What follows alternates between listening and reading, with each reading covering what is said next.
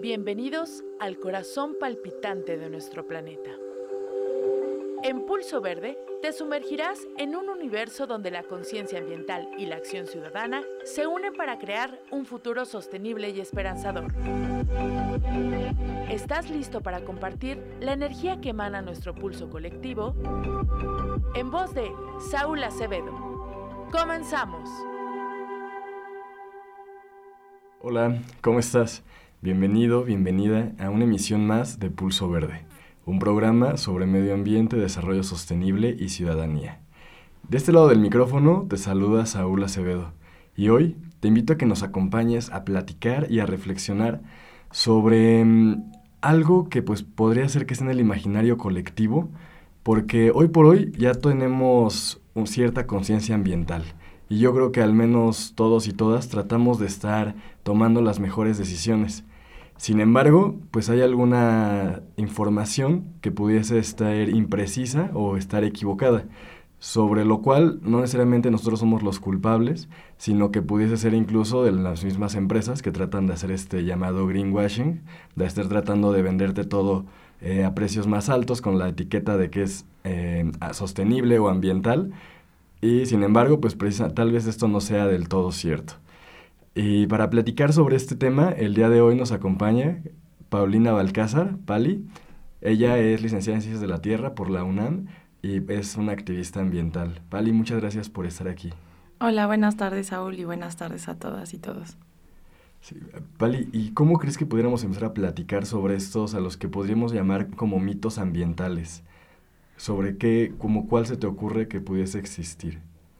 A mí me parece que estos mitos ambientales justo son cosas que a veces nos inventaron, no solamente estas empresas, sino a veces también como nuestras familias o nuestros profesores, ¿no? Y son, eh, em, pues algunos, por ejemplo, me suena mucho como de que cambio climático y, y calentamiento global como es lo mismo, ¿no? Y a lo mejor y no son mitos, pero sí son como...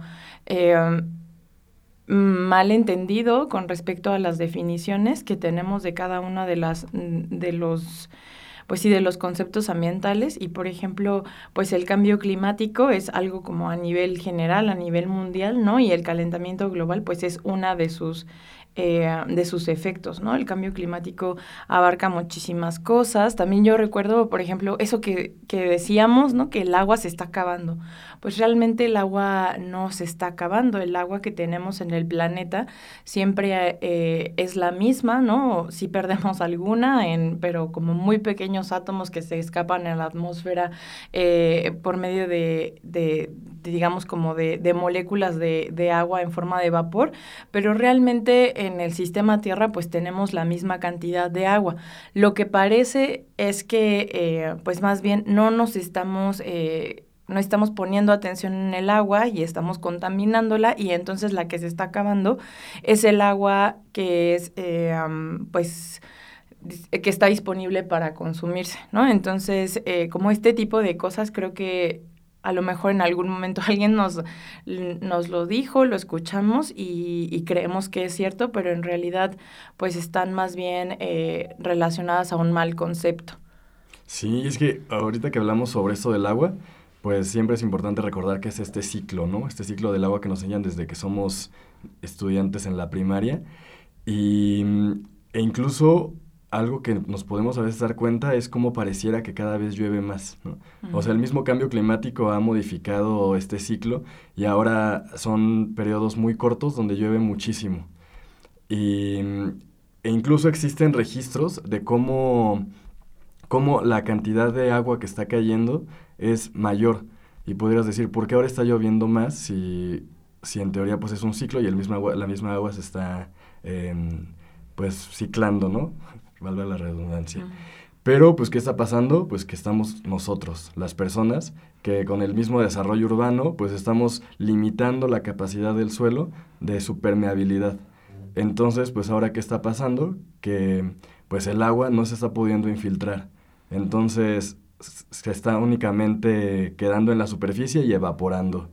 Esto pues es un problema, ¿no? Porque entonces estamos alterando el ciclo y pues evidentemente pues el suelo funciona como un filtro natural que pues permite que esta agua se pueda ir filtrando y pues eh, purificando de cierta manera para eventualmente pues poder volver a hacer uso de ellas nosotros como seres humanos. Eh, sin embargo, pues ahora, incluso la misma, de forma natural, el hecho de que llueva tanto en tan poquito tiempo hace que el suelo se compacte y pues esto impide que se, se, pueda, se pueda permear, ¿no? Que pueda bajar esta agua.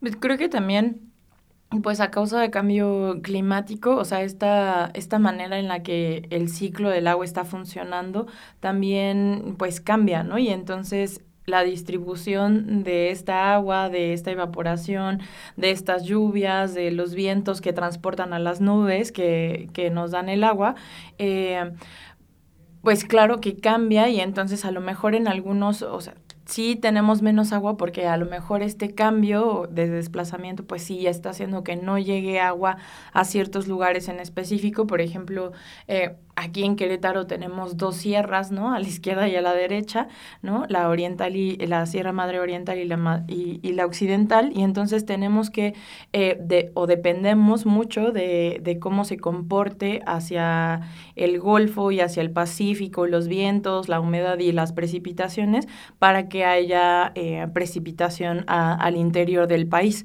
¿no? Y entonces, pues también este cambio climático distribuye el, el agua de manera diferente y pues pues bueno, muchas de las presas y de los ríos en, los interiores del país hoy pues los vemos que están eh, con muy bajos, inclusive con bajos niveles que jamás se habían registrado, ¿no?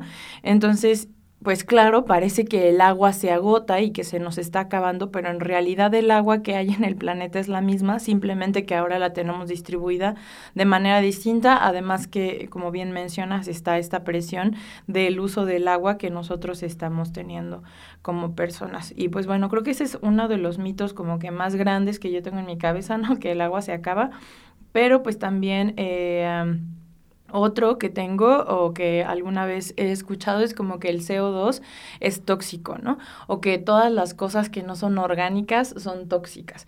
Y, y pues en realidad no, o sea, el CO2 es un, es un gas, ¿no? Que sí es, eh, creo que ha tenido como esta mala fama porque es un gas de efecto invernadero que, que puede retener mucho calor y entonces, eh, y, y, se tarda como mucho tiempo en liberarlo.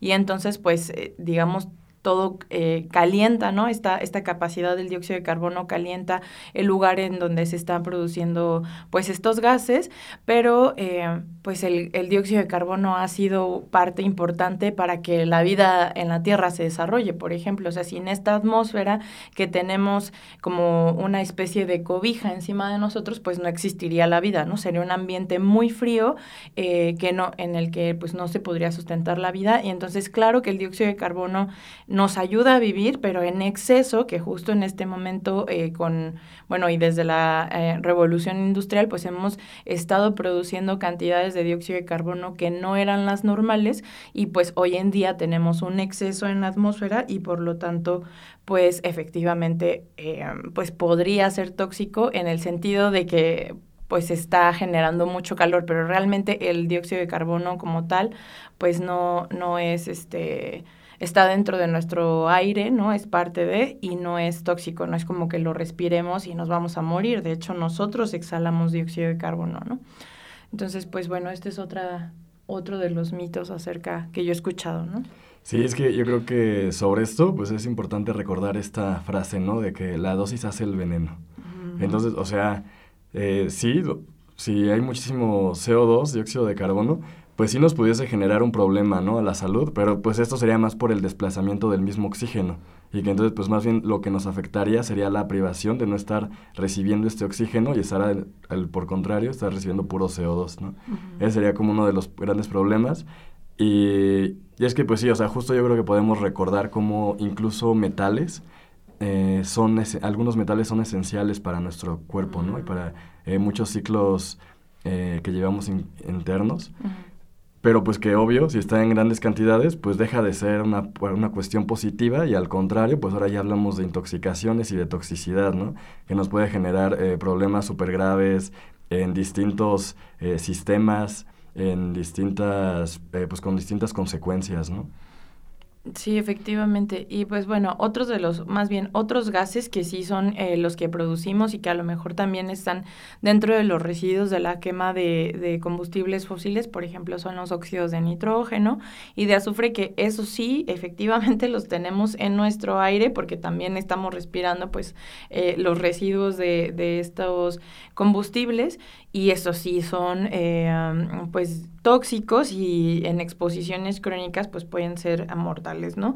Eh, definitivamente puede ser que esté vinculado, ¿no? Esta noción de que el dióxido de carbono es tóxico, pero pues como bien dijimos, más bien es una, una, o sea, una mala concepción de, de, los, de los conceptos.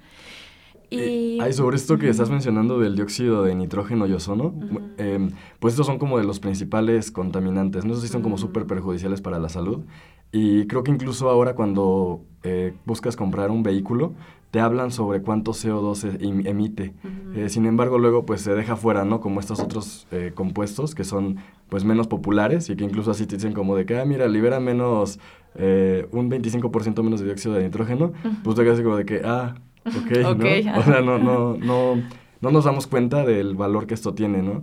Entonces, eh, cuando se hacen inventarios de gases de efecto invernadero, se trata de que todo pasarlo como a un mismo término, ¿no? Que es en término de CO2. Eh, sin embargo, pues yo creo que en estas partes como de los vehículos, pues de, podría ser como algo similar, ¿no? Y estar hablando no únicamente del CO2, sino utilizar el CO2 como un como un concepto universal. Como un indicador, ajá. Y, y, así pues ya no dejas fuera esto, ¿no? Que pues ahí pues sí no sabemos, o sea, porque en verdad pues son datos que no te dan, ¿no? Y porque pues a lo mejor tal vez no sea tan atractivo.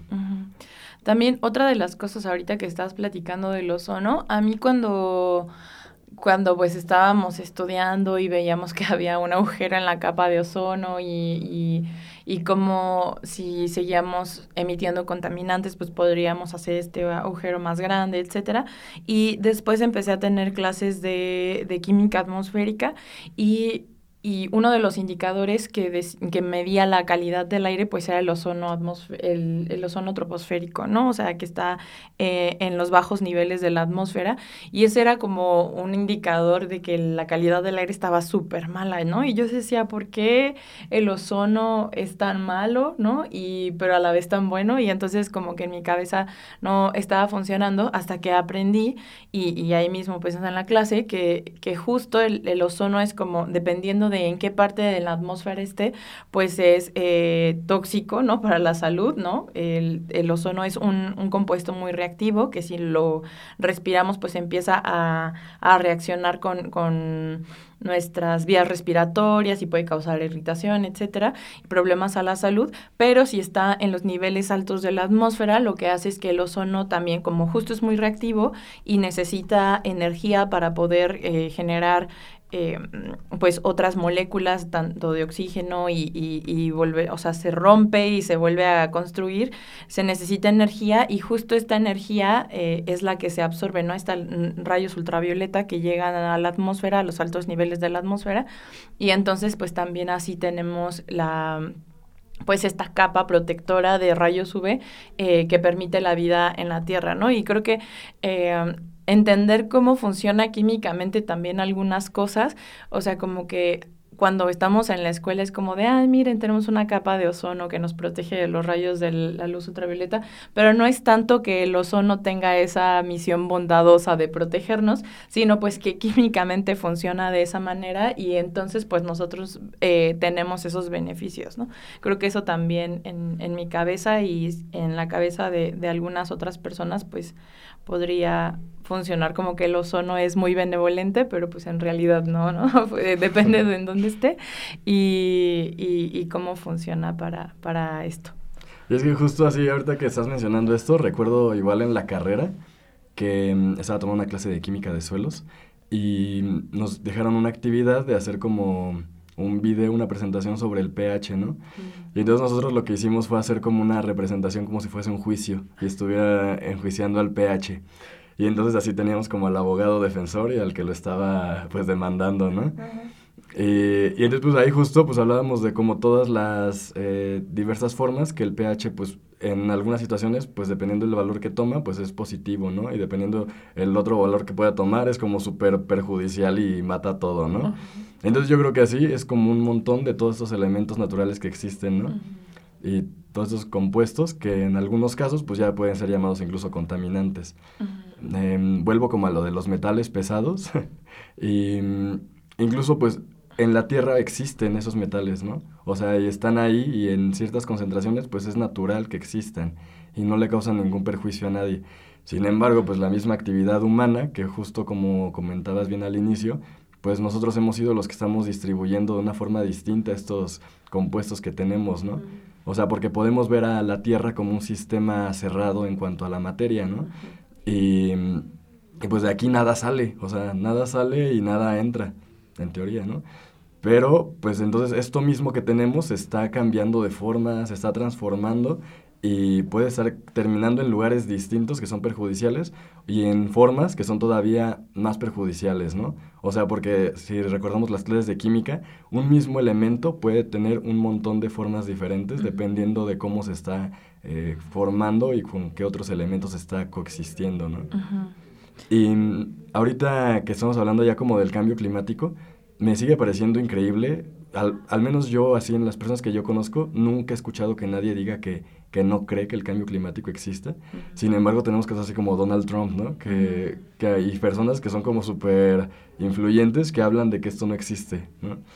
Y pues creo que es algo eh, increíble, ¿no? Porque incluso ya la misma Organización Nacional de las Naciones Unidas, pues ya han dado como eh, posicionamientos al respecto, ¿no? Y tenemos incluso el, el panel intergubernamental sobre cambio climático, que pues llevan más de 25 años, ¿no? trabajando en estos y que incluso aquí en México pues tenemos eh, la fortuna de que pues aquí, de aquí era Mario Molina, ¿no? Mario Molina Pasquel, que mm, pues ya murió en el 2020, sin embargo pues fue como una eminencia en cuanto a, a los estudios de, de contaminación por el, el cambio climático más bien, y que pues compartió el Premio Nobel de Química en el año 1995.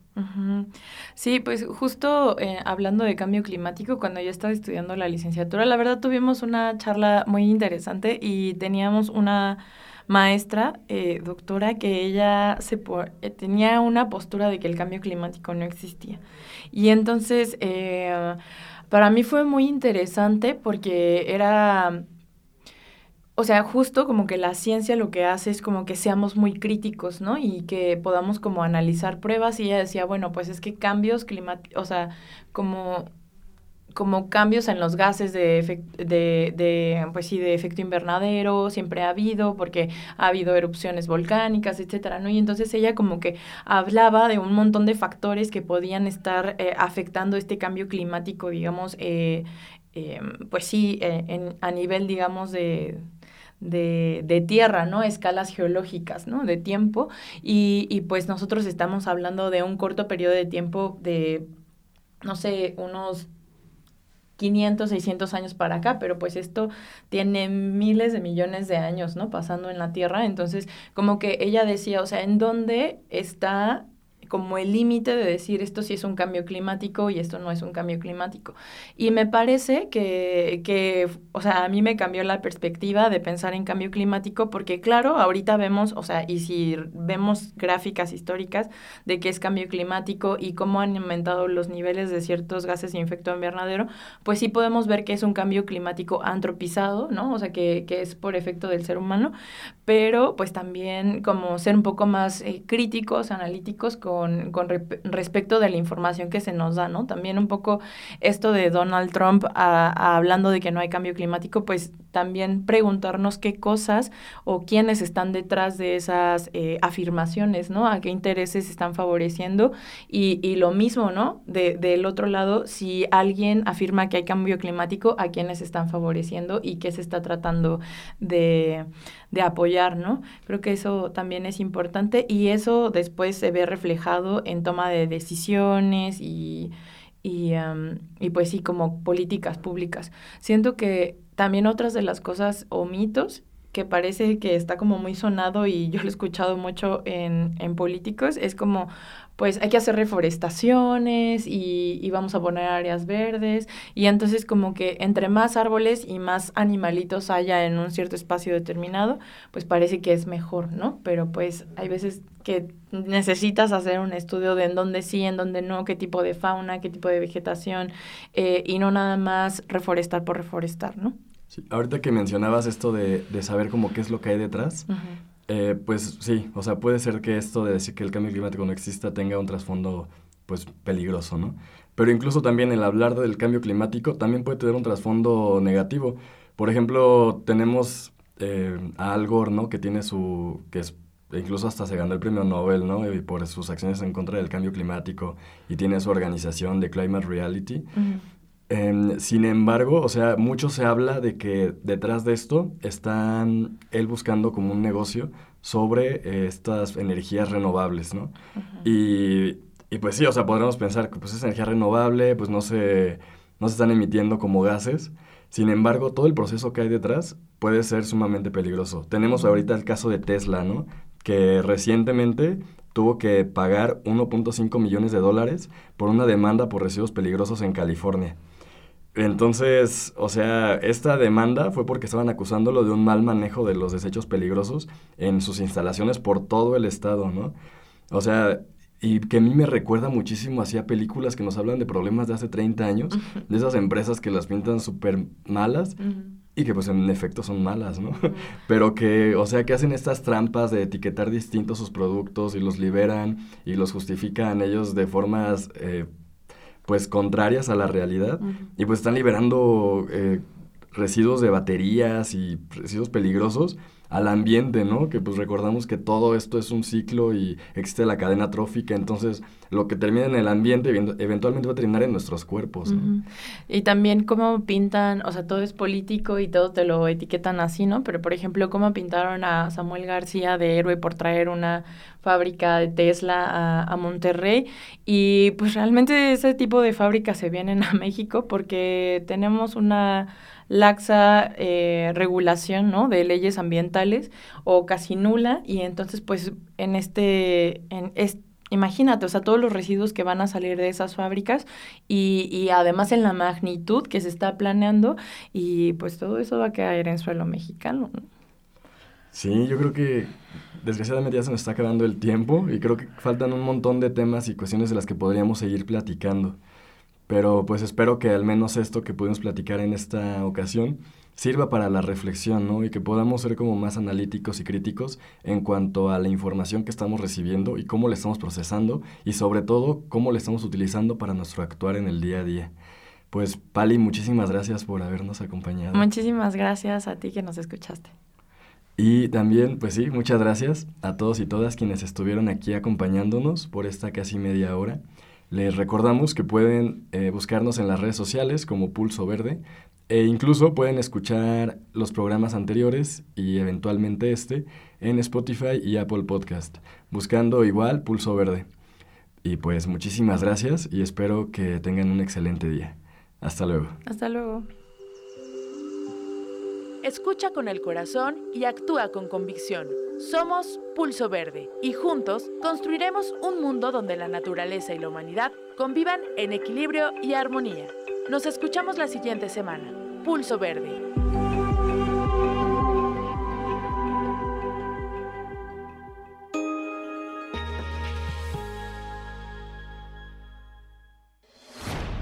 XHUAQ 89.5